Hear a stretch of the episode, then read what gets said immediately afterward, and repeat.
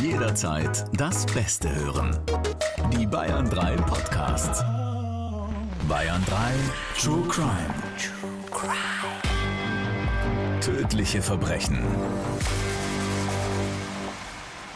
Für Kinderohren ist dieser Podcast nicht geeignet. Und Achtung, Triggerwarnung. Diese Folge enthält Schilderungen von Gewalt, Sex oder schrägen Sexpraktiken. Einige Menschen können auf entsprechende Szenen sensibel reagieren. Zusammen mit dem Geschäftsführer des Parkhauses will Benedikt nach seiner Tante sehen. Sie öffnen die Tür des Apartments. An den Wänden im Flur sehen sie tiefrote Blutspritzer. Auf dem Boden neben einem goldenen Tischchen liegt der leblose Körper von Charlotte Böhringer. Sie liegt auf dem Bauch, den blutüberströmten Kopf zur Seite gedreht. Benedikt fühlt nach dem Puls seiner Tante und schreit auf.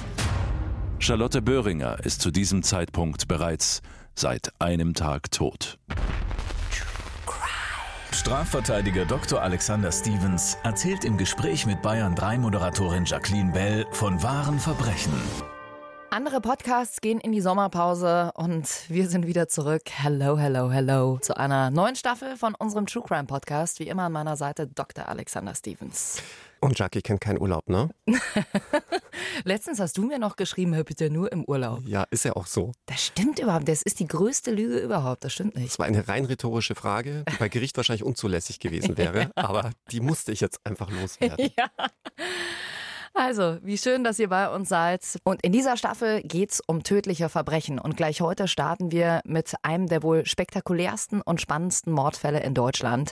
Ich sag nur Familie, Kontrolle, Lügen, Geld, äh, beziehungsweise sehr viel Geld, Geldgier sind jetzt nur mal ein paar Stichworte, die hier im Spiel sind. 93 Verhandlungstage waren's, über 60 Zeugen wurden gehört und der Fall sorgt auch heute noch für richtig Aufmerksamkeit. Und das, obwohl das Urteil eigentlich nicht mehr revidierbar und vor 14 Jahren gefallen ist. Gerade in den letzten Tagen berichten einige Medien wieder, dass es möglicherweise neue Ermittlungsansätze gibt. Und auch darüber sprechen wir natürlich in dieser Folge zum sogenannten Parkhausmord von München. Und Alex, du warst ja mit vor Ort, als das Urteil gesprochen worden ist.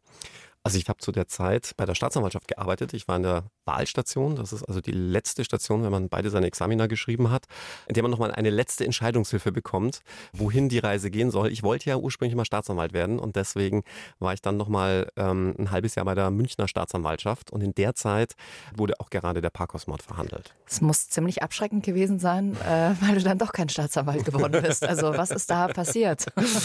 ja, also ein Parkhausmord war es nicht gelegen. Der ist ist bis heute einer der, wie du es ja schon gesagt hast, spannendsten Fälle in der deutschen Nachkriegsgeschichte, das kann man schon so sagen. Ähm, Ach du, die Gründe waren vielschichtig, unter anderem, äh, weil ja dann auch das Fernsehen winkte und die besser bezahlen als der Staat. So viel kann man verraten. Tatsächlich, bei Richter Alexander Holt bekommt man mehr als beim Staat. Übrigens habe ich in den letzten Tagen super viele Videos von früher von dir geschickt bekommen. Wahnsinn. Ich habe ja immer versucht, das so ein bisschen klein zu halten. Ich, ich bin ja gar nicht so stolz auf diese Anfänge. Aber ja, jeder fängt einmal an und wie heißt es so schön? Ich war jung und brauchte das Geld. Ja, und ein richtiges Babyface hattest du. Also, äh, du warst damals, wie du gerade schon gesagt hast, Referendar bei der Münchner Staatsanwaltschaft und warst eben bei dem Urteil dabei. Dementsprechend wirst du uns heute auch erzählen, wie du das Urteil erlebt hast und ob du glaubst, dass das Gericht damals die richtige Entscheidung getroffen hat. Bevor wir reinhören, worum es in dem Fall ganz genau geht, wollen wir uns nochmal bei euch bedanken für die vielen lieben Nachrichten. Hier eine Hello, hello. Ich habe die letzten Tage alle Folgen von eurem True Crime Podcast durchgehört und er ist echt super cool und ich finde eure Stimmen so angenehm zusammen. Hab euch jetzt immer als Unterstützung dabei gehabt beim Joggen oder beim Hausarbeiten und Berichte für die Uni schreiben. Ganz liebe Grüße, Sally. Also eins muss man dir ja lassen und dir neidlos zugestehen, Jackie, du hast ja wirklich einen Trend gesetzt mit dem Hello, Hello, Hello. Ja. Wahnsinn. Das ist äh, wirklich Wahnsinn. Ich kriege nur noch, diese Nachrichten beginnen nur noch so. Ja, bei mir auch. Also wenn ich Nachrichten über Instagram oder andere sozialen Medien bekomme, sogar in der Kanzlei gab es das auch schon. Mandatsanfragen mit Hello, Hello, Hello. Nein! Ist Alexander Stevens zu sprechen?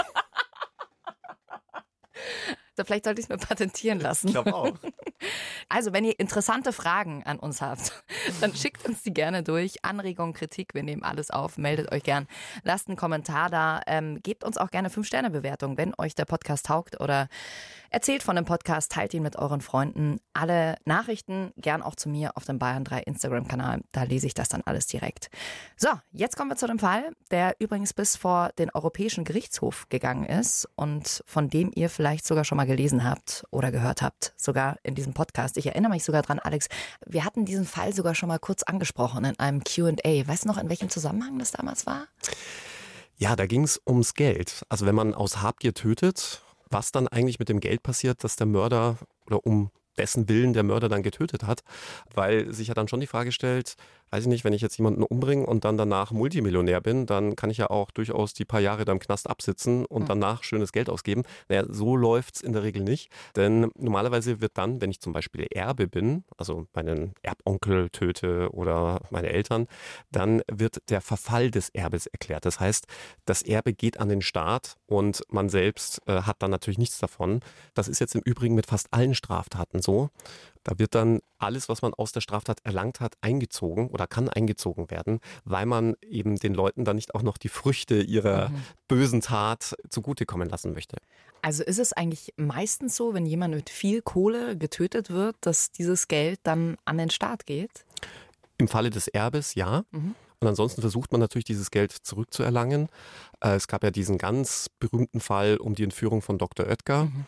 Da hatte der Täter das Geld in England vergraben und dachte sich, gut, sitze ich halt jetzt meine acht Jahre ab. Und kaum war er aus dem Knast entlassen, hat er sich noch einen Monat Zeit gelassen und ist dann nach England und hat angefangen zu graben. Mhm. Und es hatten sich aber sofort Zielfahnder des Bundeskriminalamtes an seine Fersen gehängt und dann dieses Geld in Empfang genommen, das schon ziemlich verrottet war. Also viel hätte damit eh nicht mehr anfangen können. Aber wie doof eigentlich, oder? Ist doch klar, ja. dass der danach äh, beschattet wird. Aber heißt letzten Endes, wenn ich einen Mord begehe, hat mein Bruder und sagen wir mal, meine Eltern sind stinkreich, hat mein Bruder ein Problem, weil das Erbe dann an den Staat geht.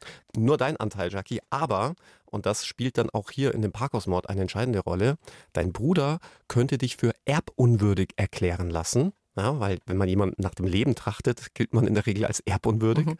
Und dann fällt das ganze Erbe deinem Bruder zu. Ja. Zum Glück bin ich keine Mörderin. Zum Glück haben meine Eltern nicht die Kohle. Insofern haben wir das Problem nicht. Und hast du überhaupt einen Bruder? ja, ja. So, also in unserem heutigen Fall haben wir die Namen nicht verfremdet, da der Fall schon abgeschlossen ist und die Namen auch in sämtlichen Zeitungen und Online-Artikeln zu lesen sind und waren. Aber trotzdem ganz wichtig für euch die Triggerwarnung. Es geht hier um einen brutalen Mord, also Kopfhörer auf, wenn eure Kinder noch im Raum sind. Charlotte Böhringer ist eine reiche Witwe, hat wenig Freundinnen und Freunde, aber viele Bekannte und ist geschätztes Mitglied der Münchner High Society. Nach dem Tod ihres Mannes hat sie dessen gesamtes Vermögen geerbt. Geschätzt rund 50 Millionen Euro sowie ein großes, äußerst lukratives Parkhaus mitten in der Stadt. Was kaum jemand weiß, Ganz oben über der Parkgarage befindet sich eine über 400 Quadratmeter große Luxuswohnung, in der die Millionärin lebt. So hat sie den Betrieb immer im Blick, achtet penibel auf Sauberkeit und führt ein strenges Regiment über ihre Angestellten. Weil sie keine eigenen Kinder hat, hat sie ihre beiden Neffen als Erben eingesetzt. Die lukrative Parkgarage, die ihr ganzer Stolz ist, soll ihr Lieblingsneffe Benedikt einmal leiten. Doch das Erbe ist an eine Bedingung geknüpft. Charlotte Böhringer verlangt von ihrem Neffen ein abgeschlossenes Jurastudium. Nur so sei er den rechtlichen und wirtschaftlichen Anforderungen gewachsen. Sein großer Wunsch ist aber ein anderer, Schauspieler werden. Denn erst schreibt sich Benedikt zwar fürs Jurastudium ein, dann schwenkt er aber um und wechselt in den Studiengang Theaterwissenschaften. Obwohl er die Zwischenprüfung besteht, setzt er das Studium nicht fort.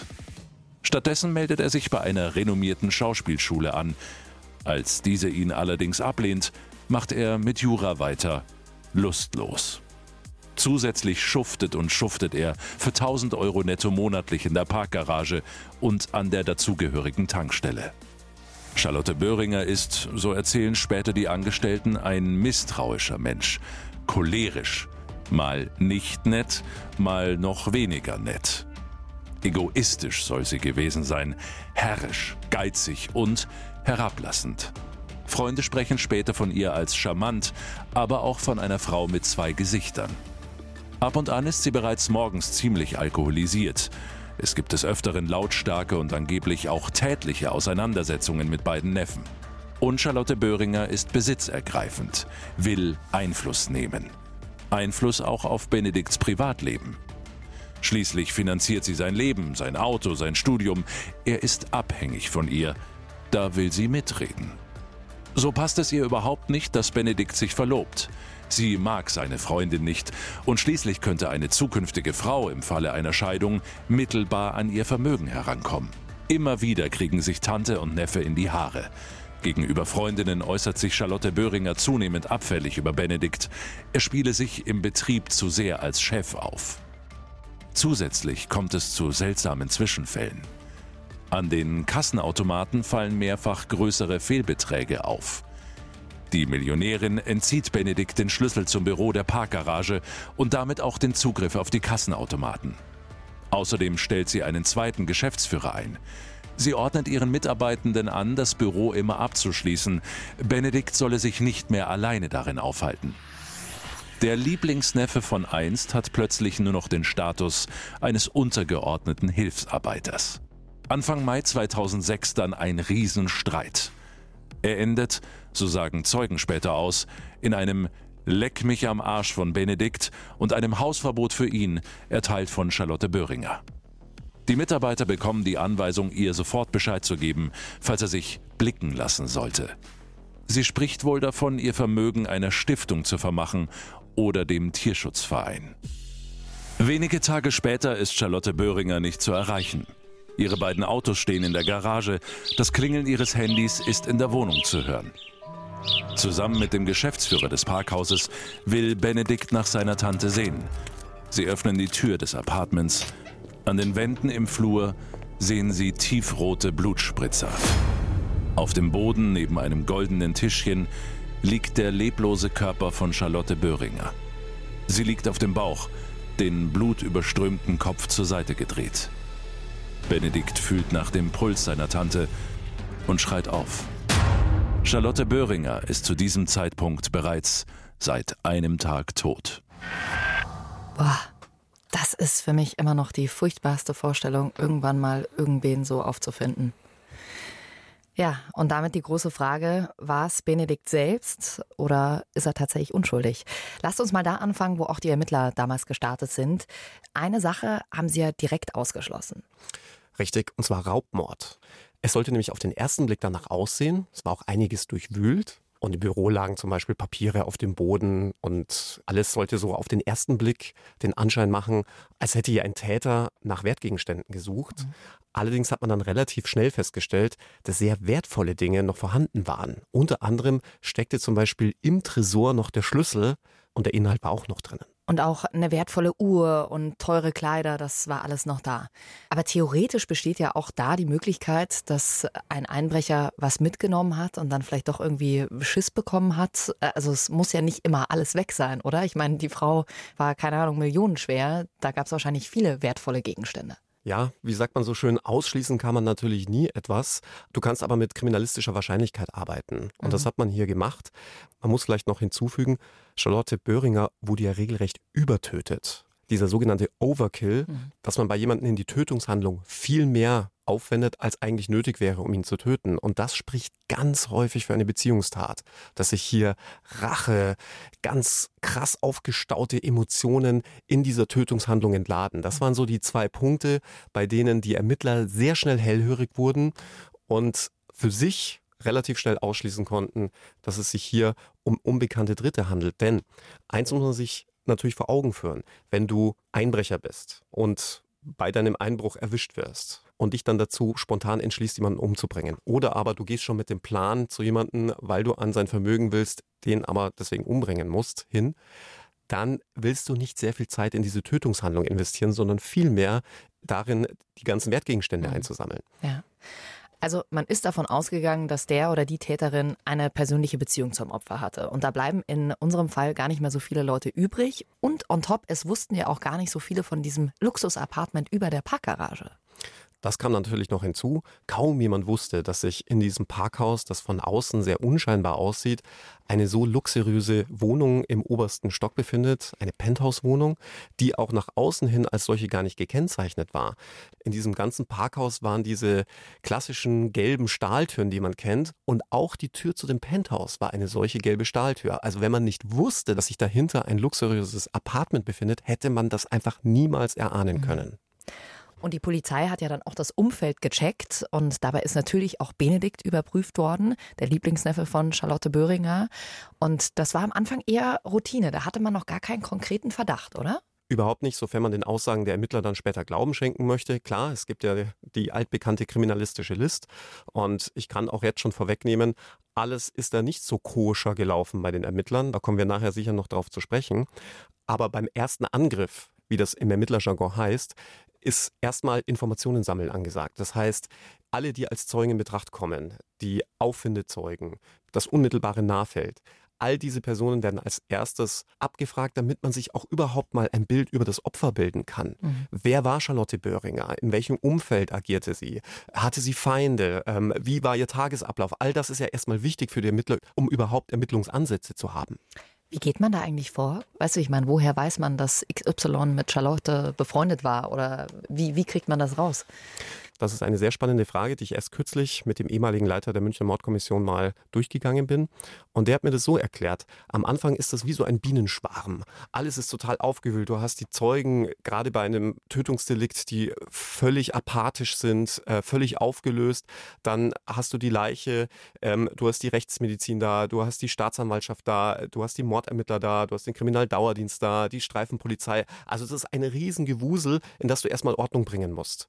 Und im Rahmen dieses Gewusels ist es für die Mordkommission extrem wichtig, Informationen zu sammeln. Okay. Und genau das hat die Polizei in dem Fall gemacht und sie haben sich Benedikt dann immer genauer angeschaut und ja dann doch einige Indizien gefunden dafür, dass er seine Tante umgebracht hat. Ja, was vor allem daran lag, dass sich Benedikt zunehmend in Widersprüche verstrickte und dann nach seiner zweiten Vernehmung auch festgenommen wurde als mutmaßlicher Mörder von Charlotte Böhringer. Aufgrund von Indizien und die wollen wir jetzt mal zusammen durchgehen. Also als erstes haben wir mal den Streit zwischen Benedikt und seiner Tante kurz vor ihrem Tod. Das haben wir eben schon gehört, aber was die Polizei auch rausgefunden hat, Benedikt hat seiner Tante eine ganz ordentliche Lüge aufgetischt. Eine Lüge, die seine Glaubwürdigkeit in seinen Grundfesten zerstört hat denn für Charlotte Böhringer war essentiell, dass Benedikt sein Jurastudium abschließt, denn sie wird der festen Überzeugung, jemand, der später mal diese Parkgarage leiten würde, müsste in rechtlichen, ökonomischen Belangen einfach richtig fit sein. Und er hat ihr ja erzählt, er hat es abgeschlossen. Es gab doch dann auch so ein Weißwurst-Frühstück nach der Prüfung, so von wegen, yay, hey, bestanden. Also er hat ihr letzten Endes vorgemacht, dass er sein Jurastudium bestanden hat.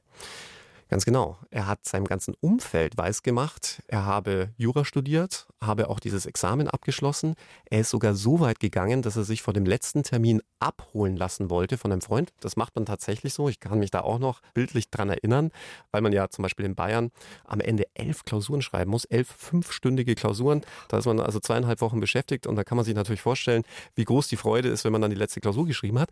Und da hatte Benedikt seinem besten Freund mitgeteilt, ja, er habe schon früher abgegeben, weil alles gut gut lief und er würde ihm an der S-Bahn-Station entgegenkommen. Und wie du richtig sagst, ein paar Tage später hat er dann sogar ein Weißwurstfrühstück ausgerichtet für die Belegschaft der Tankstelle, um nochmal auch hier die abgeschlossene Prüfung zu feiern und hatte jedem weiß gemacht, er habe das Examen bestanden und alles sei im Lot. Von wem hast du dich damals abholen lassen? also zunächst einmal muss man sagen, ich habe jedes der beiden Examina zweimal geschrieben. Also nicht, weil ich irgendwie durchgefallen wäre, sondern weil ich so masochistisch veranlagt war, mir diese Tortur jedes Mal zweimal anzutun, um mich dann nochmal zu verbessern, was tatsächlich dann auch geklappt hat. Aber beim ersten Mal bin ich gleich in den Urlaub gefahren. da habe ich mich nicht abholen lassen. Und beim zweiten Mal, das war ganz süß, muss man sagen, da hatte ich ja schon bei der Staatsanwaltschaft gearbeitet, weil ich ja schon, mhm. weil ich ja schon das äh, zweite Examen geschrieben hatte. Und da hatte mich dann ein ganzer Pulk von Richtern und Staatsanwälten abgeholt, oh, die in dem Gebäude gearbeitet haben in, in dem ich geschrieben habe. Und es war wirklich nett. Dann sind wir auf die Dachterrasse gegangen und haben das äh, ja, feuchtfröhlich ausklingen lassen. Also, wir haben den Streit, wir haben die Lüge, das sind schon mal zwei Indizien, aber es kommen noch ein paar mehr mit dazu. Indiz Nummer drei waren größere Geldbeträge, die plötzlich auf dem Konto von Benedikt aufgetaucht sind. Auch das war etwas, was seine Glaubwürdigkeit und natürlich auch die Glaubhaftigkeit seiner Aussage sehr erschüttert hat. Denn es war nicht nur für das Gericht, sondern ich würde sagen auch für jeden Außenstehenden völlig klar, dass Benedikt dieses Geld schlicht und ergreifend unterschlagen hatte. Er hatte nämlich Zugang zu diesen Parkassenautomaten und er hatte dann den Großteil dieser Gelder auch auf sein eigenes Konto einbezahlt. Und seine letzte Entleerung des Parkkassenautomaten war aufgeflogen. Und daraufhin hat er Geld von dem Konto seiner Freundin abgehoben, und zwar genau den Betrag, das gefehlt hatte, und dann zurückerstattet. Im Nachhinein hat er behauptet, das Ganze sei eine Finte seiner Tante gewesen, denn sie habe den Geschäftsführer kündigen wollen und dafür einen fristlosen Kündigungsgrund gebraucht. Und man hätte ihm das quasi so in die Schuhe schieben wollen. Aber das hat natürlich nicht erklärt, warum ausgerechnet Benedikt dann das Geld auf sein Konto einbezahlt mhm. und nicht einfach der Tante gibt. Insgesamt haben sich seine finanziellen Verhältnisse nicht gerade ausgeglichen dargestellt. Er hat das Geld durchaus brauchen können. Mhm. Und seine Tante hätte den Geschäftsführer ja auch einfach normal kündigen können, oder? Theoretisch. Auch das. Wäre ja auch noch eine Möglichkeit gewesen. Das sind jetzt drei Indizien, die schon sehr für sein Motiv sprechen. Erstmal haben aber trotzdem alle gedacht, er kann es gar nicht gewesen sein, weil er ein Alibi hatte.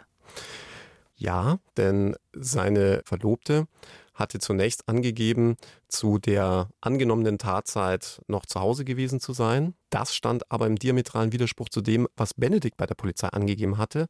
Daraufhin hatte die Verlobte ihre Aussage korrigiert und äh, dann stellte sich heraus, dass Benedikt zu der angenommenen Tatzeit kein Alibi hatte und zwar in einer Zeit zwischen 17 Uhr und 19.34 Uhr und die Tat soll entweder so um 19 Uhr spätestens bis 19.10 Uhr begangen worden sein. Was hat er denn gesagt, was er gemacht hat in der Zeit? Ja, angeblich sei er erkältet gewesen und sei deswegen auch zu Hause geblieben. Seine Verlobte sei deswegen alleine auf eine Party gegangen und er habe sich in der Zeit ein Erkältungsbad eingelassen. Deswegen habe er auch zum Beispiel auf Anrufe nicht reagieren können. Wir wissen ja von unserer True Crime Tour, dass man das eigentlich immer gar nicht so genau sagen kann, wann jemand gestorben ist. Warum konnte man das in diesem Fall? In diesem Fall konnte man es einigermaßen zeitlich eingrenzen, denn die Leiche wurde ja schon einen Tag später gefunden. Das heißt, da konnte man anhand der Körpertemperatur schon ein gewisses Zeitfenster errechnen. Man hatte den Mageninhalt untersucht, auch der ließ gewisse Rückschlüsse zu. Und man hatte anhand von Telefonaten feststellen können, wann Charlotte Böhringer definitiv noch gelebt haben musste und ab welchem Zeitpunkt sie nicht mehr erreichbar war. Aha. Und aus all diesem hat man natürlich eine gewisse Wahrscheinlichkeit, eine gewisse statistische Wahrscheinlichkeit. Und da kam man dann auf einen Todeszeitpunkt von etwa 19 Uhr rum. Mhm. Du hast ja vorhin schon angedeutet, dass sich Benedikt dann irgendwann in Widersprüche verstrickt hat. Ja, und jetzt weißt du auch wieder, warum jeder Strafverteidiger sagt, nichts sagen, niemals etwas sagen, denn ich bin bis heute der festen Überzeugung, hätte Benedikt in seinen polizeilichen Vernehmungen nichts gesagt, wäre es mit einer Verurteilung sehr schwierig geworden. Mhm. Ah, das ist jetzt meine subjektive Meinung. Benedikt hat den Kardinalsfehler schlechthin begangen. Er konnte genaueste Zeiten zum mutmaßlichen Tatzeitpunkt angeben. Und das ist sehr ungewöhnlich. Also ich gebe jetzt einfach mal ein Beispiel. Wenn ich dich frage, Jackie, was hast du gestern so gemacht den Tag über? Dann wirst du sagen, ja, ich bin gegen 8 Uhr aufgestanden, so gegen 8.30 Uhr, 8.45 Uhr habe ich mir einen Kaffee gegönnt, gegen 10 war ich dann im Büro und so weiter. Mhm. Ja? Und Benedikt hatte auch solcherlei Angaben gemacht. Also morgens etwa circa 9.30 Uhr, 10 Uhr und so weiter. Allerdings, als es um den mutmaßlichen Tatzeitpunkt ging, also so um 19 Uhr rum, gab er ganz genaue Zeiten an. Er konnte zum Beispiel sagen, dass um 19.32 Uhr habe ich jemanden angerufen. Und das ist sehr, sehr ungewöhnlich. Und dann schrillen die Alarmglocken. Natürlich ist es jetzt kein gerichtsverwertbares Indiz in dem Sinne, dass man sagen kann, okay, damit steht die Schuld von jemandem fest. Aber desto mehr festigt sich natürlich ein Tatverdacht.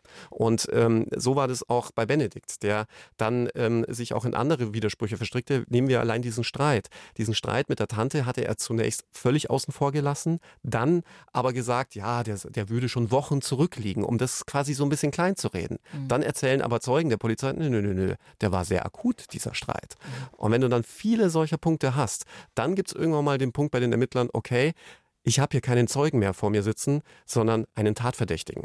Wie viele Indizien braucht es, damit man jemanden dann als mutmaßlichen Täter festnehmen kann?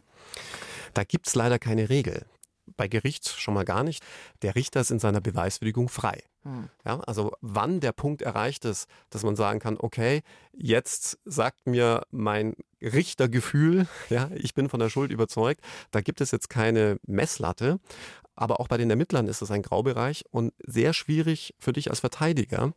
Denn erst wenn du offiziell Beschuldigter einer Straftat bist, hast du ja auch diese weitergehenden Beschuldigtenrechte, unter anderem nicht mehr aussagen zu müssen. Als Zeuge hingegen musst du aussagen, zwar nicht bei der Polizei, solange du nicht von der Staatsanwaltschaft vorgeladen bist, also das ist vielleicht auch nochmal wichtig zu wissen, auch mhm. wenn du als Zeuge von der Polizei vorgeladen bist, musst du nicht aussagen, ja, kann mhm. dich keiner dazu zwingen, aber Grundsätzlich hast du diese Zeugenpflicht. Also spätestens, wenn ein Staatsanwalt oder ein Richter dich lädt, musst du auch sagen, sonst können auch Zwangsmittel gegen dich verhängt werden, bis hin zur Ordnungshaft. Also Beugehaft heißt es dann, glaube ich, in dem Sinne, also ein bisschen archaisch. Und das ist natürlich eine Gratwanderung, weil wenn du in Wirklichkeit der Täter bist, ja, aber die Polizei weiß es noch nicht und befragt dich als Zeugen, hast du halt wirklich ein Problem. Ja, ja? Und ab wann dann letztlich dieser Punkt wirklich erreicht ist, in dem sich bei den Ermittlern dieses Gefühl auftut, ich habe es hier mit einem Tatverdächtigen zu tun, kannst du als Anwalt nur ganz schwer von außen mhm. beurteilen. Und das war auch hier ein Riesenproblem, weil man als Verteidiger, was ich natürlich absolut richtig finde und genauso in der Situation gemacht hätte, versucht hat, dass diese Aussage oder Aussagen, die Benedikt gemacht hatte, nicht gerichtsverwertbar sind. Mhm. Weil man sagte, die wussten doch schon die ganze Zeit, dass sie ihn hier als Tatverdächtigen behandeln und wollten ihn unter dem Vorwand, unter dem Deckmantel des Zeugen noch ein bisschen ausfragen. Und sind sie damit durchgekommen? Nein, sind damit nicht durchgekommen. Unter anderem, weil sämtliche Vernehmungsbeamten gesagt hatten, dass sie ihn ganz informatorisch befragt hatten, dass sie zu diesem Zeitpunkt noch überhaupt gar keinen Tatverdacht hatten und sich erst im Laufe seiner Zeugenvernehmung diese ganzen Widersprüche aufgetan hatten. Und es war dann noch etwas anderes passiert. Ich glaube, Benedikt wird sich bis heute sehr ärgern, ohne ihm zu nahe treten zu wollen. Während dieser Zeugenvernehmung war sein Anwalt aufgetaucht. Denn Freunde und ich glaube auch seine Verlobte hatten sich besorgt gezeigt, dass er so lange bei der Polizei war als Zeuge. Mhm. Und dann hat man den Anwalt hingeschickt und Benedikt hat dann diesen Anwalt wieder zurückgeschickt, hat gesagt, er hat nichts zu verbergen, ähm, er kann wieder gehen, er braucht es nicht. Und das habe ich doch auch schon ein paar Mal erzählt. Ne? Ja. Diese positive Belehrung, die die Polizisten ganz gerne machen. Ob sie das auch im Fall von Benedikt gemacht haben, ich weiß es nicht. Aber das ist der Klassiker.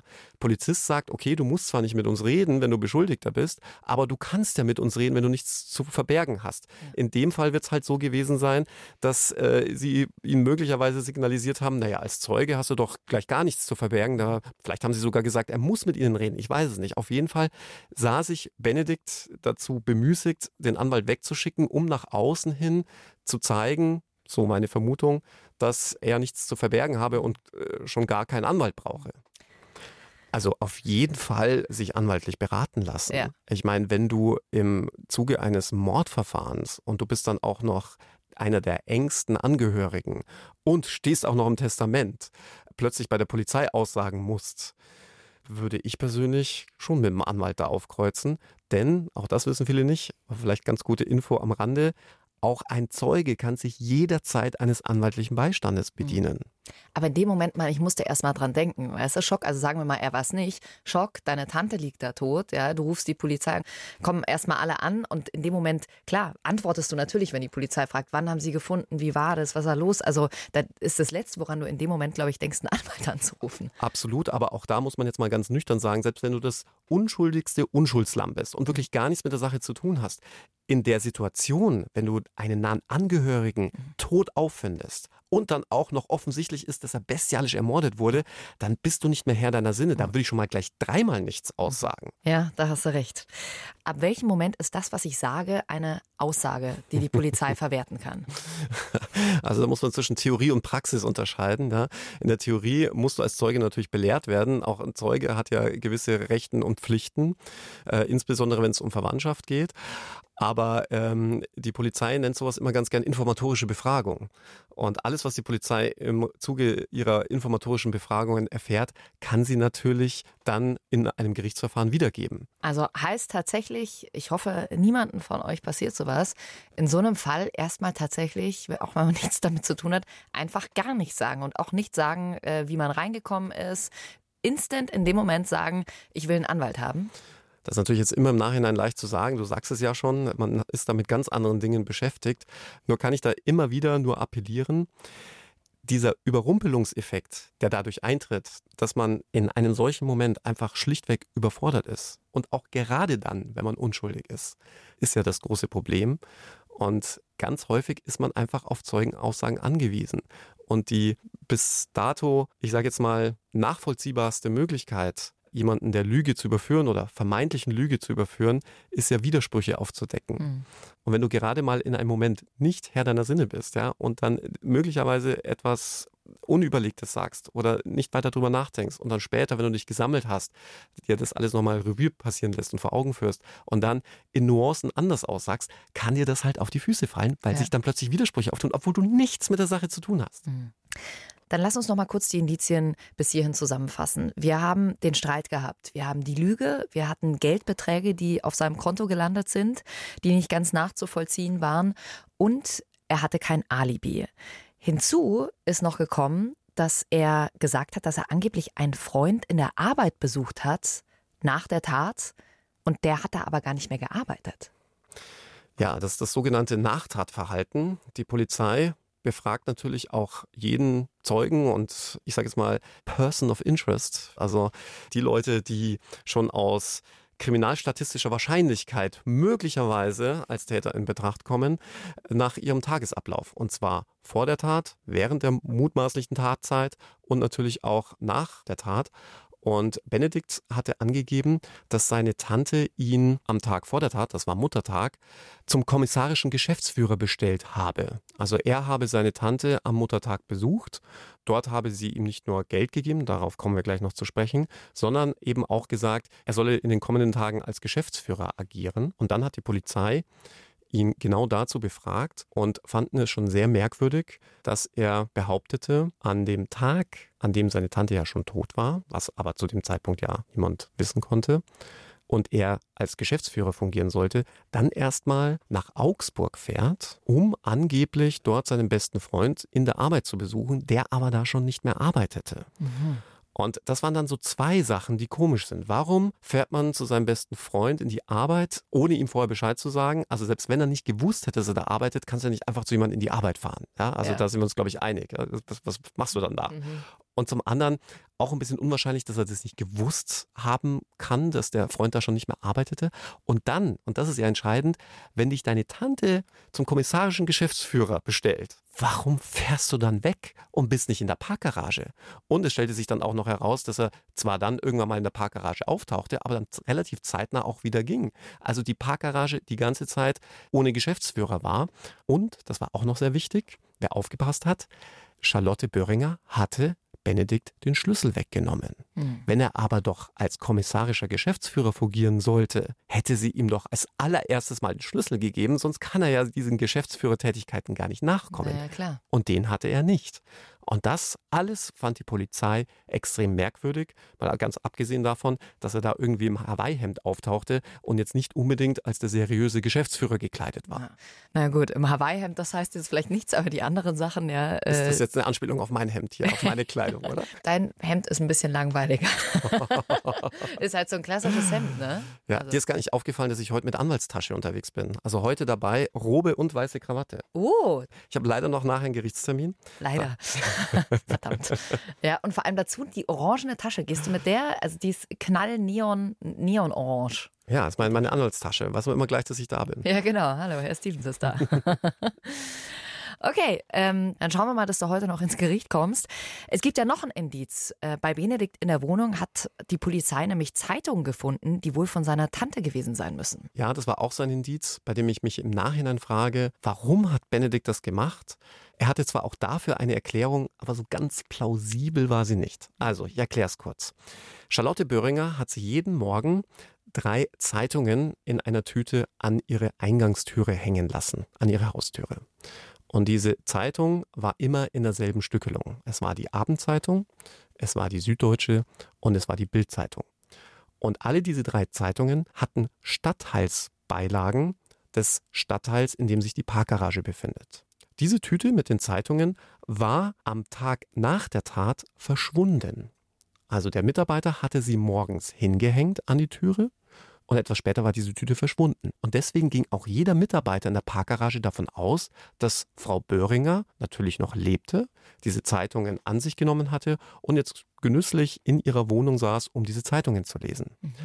Tatsächlich fand man am Tag darauf, als man bei Benedikt seine Wohnung durchsucht hatte, genau diese Zeitungsstückelung, also Bildzeitung, Süddeutsche und Abendzeitung, und dann auch noch mit genau den Stadtteilsbeilagen aus dem Stadtteil, in dem sich die Tankstelle befindet. Diese Stadtteilsbeilagen gibt es aber nicht in dem Stadtteil, in dem Benedikt wohnte. Und deswegen lag der Schluss schon extrem nah, dass es sich bei diesen Zeitungen just um die Zeitungen handelt, die der Charlotte Böhringer am Morgen nach der Tat an die Tür gehängt wurden. Und warum wurden die weggenommen? Natürlich, dass man den Auffindezeitpunkt der Leiche weiter verzögert. So die Vermutung der Ermittler. Benedikt sagte, es sei gang und gäbe, dass er sich da Zeitungen ausgeliehen habe in dem Shop und so sei er in den Besitz der Zeitungen gekommen, beziehungsweise das wurde als Argument vorgetragen. Problem war nur, bei einer Zeitung konnte man ganz sicher sagen, dass es keine ausgeliehene Zeitung gewesen sein konnte, nämlich bei der Süddeutschen, denn da hatte das Kassenjournal ergeben, dass genau nur eine Zeitung fehlte. Und das konnte ja dann nur diejenige gewesen sein, die an der Tür hing auf was dann immer so geguckt wird. Also weißt du, wenn dann so eine Wohnung durchsucht wird, dann ich würde mir in dem Moment die Zeitung nicht anschauen. Ne? Aber Vor allem, die lagen ja im Papiermüll schon, also äh, unter, unter anderen Zeitungen. Also da muss man schon sagen, Hut ab vor den Ermittlern. Den Ermittlern ja. Ja. Und damit wird der Indizienring immer enger. Es wurden ja auch noch DNA-Spuren von Benedikt bei seiner Tante zu Hause gefunden. Richtig, und man kennt das ja auch aus den amerikanischen Geschworenenprozessen, sobald DNA-Spuren im Spiel mhm. sind, hat man eigentlich gar keine Chance ja. mehr.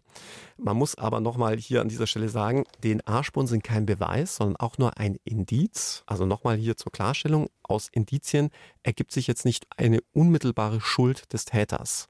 Also nur weil ein Indiz vorliegt, heißt es noch lange nicht, dass das dann auch auf die Tat oder den Täter schließt. Klassisches Beispiel sind DNA-Spuren oder auch Fingerabdrücke.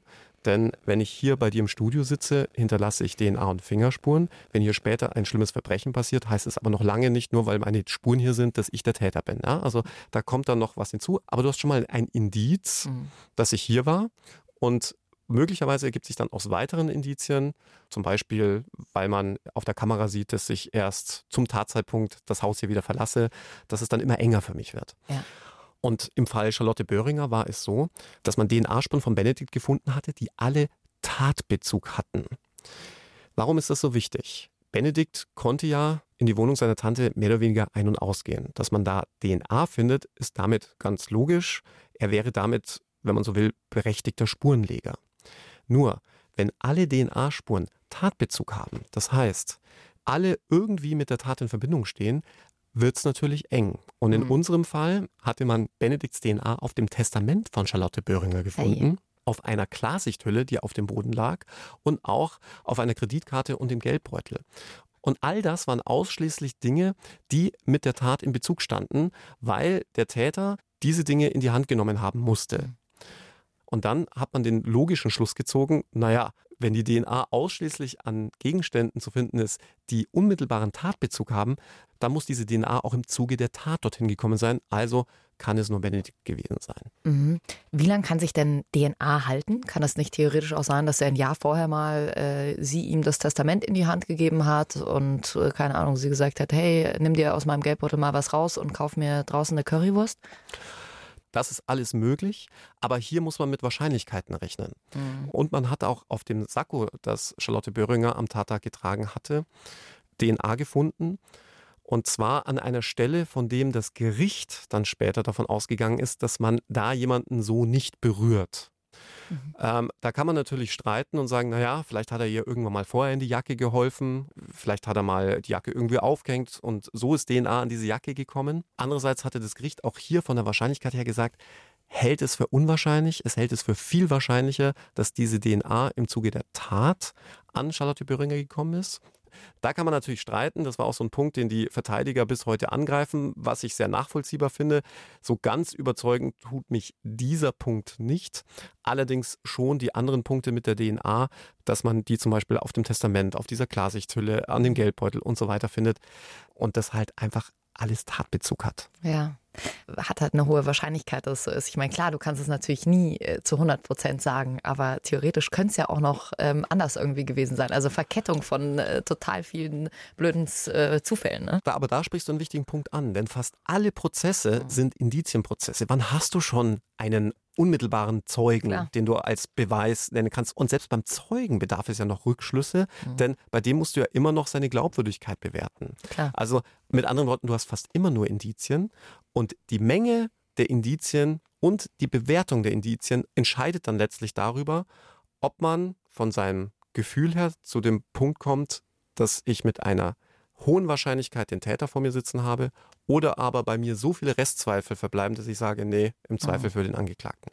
Die Ermittler, die sagen hier also, wir haben ein mutmaßliches Motiv. Benedikt wollte unbedingt diese Parkgarage leiten. Ohne die Tat hätte er dieses Ziel zeitnah nicht erreichen können. Und wegen des heftigen Streits mit der Tante und der Lüge mit dem Jurastudium, die jederzeit hätte auffliegen können. Alex, an der Stelle gab es denn niemanden, der sonst noch ein Motiv hatte? Rein theoretisch hättest du die gesamte Verwandtschaft unter Generalverdacht stellen können und was die finanziellen Verhältnisse angeht, dasselbe Motiv unterstellen. Aber bei Benedikt muss man sagen, dass, wenn du so willst, in Anführungszeichen die positiven Folgen nach dem Tod der Tante in ganz besonderer Weise auf seine Bedürfnisse und die Anliegen zugeschnitten waren.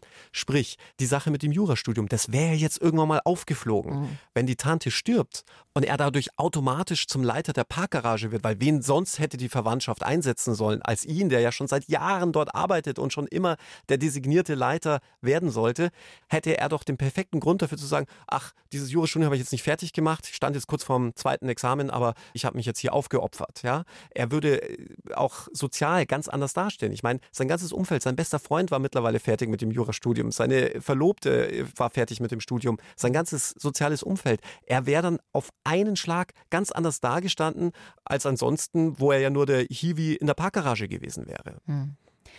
Nochmal, wir haben hier keine Beweise. Dieses Urteil wurde nur aufgrund von Indizien gefällt. Und ich habe vorhin schon dieses Wort kurz benutzt, Indizienring. Insgesamt besteht dieses Urteil aus einem Indizienring von 14 Teilen. Alex, äh, erklär uns noch mal kurz, was Indizienring bedeutet. Also es gibt zwei Formen, wie man dann letztlich zu seiner Überzeugungsbildung kommen kann. Aufgrund von einer Indizienkette oder aufgrund eines Indizienrings. Bei der Indizienkette ist es so, dass mehrere Indizien aufeinander aufbauen. Nehmen wir nochmal das Beispiel Fingerabdruck von vorhin. Meine Fingerabdrücke sind hier. Das ist mal ein Indiz dafür, dass ich hier war. Heißt aber noch nicht, dass ich die Tat vielleicht Stunden später begangen habe. Jetzt kommt aber noch hinzu, dass ich irgendwo ausgestempelt habe oder die Kamera mich gesehen hat. Also haben wir schon das nächste Indiz. Beide bauen aufeinander auf und somit kann man sagen, aha, es wird immer enger für mhm. den Alex. Ja. Beim Indizienring sind es einzelne Indizien, die jeweils für sich stehen. Und das hatten wir ja hier. Ja? Wir haben ja zum einen zum Beispiel die DNA-Spuren, dann haben wir diese Zeitungen, dann haben wir das Nachtatverhalten, das sehr auffällig ist, dann die Entleerungen der Parkkassenautomaten. Dann hatte man bei Benedikts Festnahme ja auch noch Geld in seinem Geldbeutel gefunden, von dem man ausgehen musste, dass das Geld von seiner Tante war, das der Täter nach der Tat dem Opfer entwendet hatte. Auch hier fanden sich im Übrigen DNA-Mischspuren von Charlotte Böhringer auf diesem Geld. Das heißt, ich habe eine Vielzahl an Indizien, wobei jedes Indiz für sich genommen in beide Richtungen erklärbar wäre. Mhm. Aber wenn du dann diese Masse hast, dann hast du diesen Punkt, von dem wir ja auch schon so oft gesprochen haben. Ne, also irgendwann glaube ich nicht mehr an Zufälle. Und ich kann dir auch ganz ehrlich sagen, wann bei mir dieser Punkt erreicht war, als ich ähm, das Urteil gelesen habe. Das war letztlich bei Benedikts Aussage, als die Polizisten unabhängig von dieser Aussage ermittelt hatten, dass der Täter mit hoher Wahrscheinlichkeit zu Fuß oder mit dem Fahrrad gekommen sein musste, weil wäre der Täter zum Beispiel mit dem Auto gekommen, wäre das aufgefallen. Und Ausgerechnet am Tag nach der Tat fand man heraus, dass Benedikt ein Fahrrad gedampfstrahlt hatte und dann seinem Freund gegeben hatte. Das hatte er sich im Vorfeld ausgeliehen.